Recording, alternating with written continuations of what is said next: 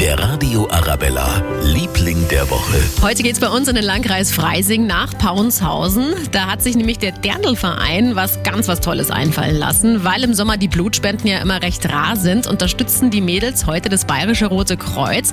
Was genau sich äh, eingefallen, was ihnen genau eingefallen ist, das hat uns die Katja, einer der engagierten Damen, erzählt. Unsere zwei Kleinbusse bringen alle, die Lust haben, nach Pfaffenhofen zur Blutspende und hiernach natürlich wieder zurück. Die Busse starten jeweils um 15, 17 und 19 Uhr am Rathaus in Panshausen. Ganz wichtig für die Spende ist, den ganzen Tag früh dringen, anständig essen und vorher die Online-Terminreservierung beim BRK auf der Internetseite.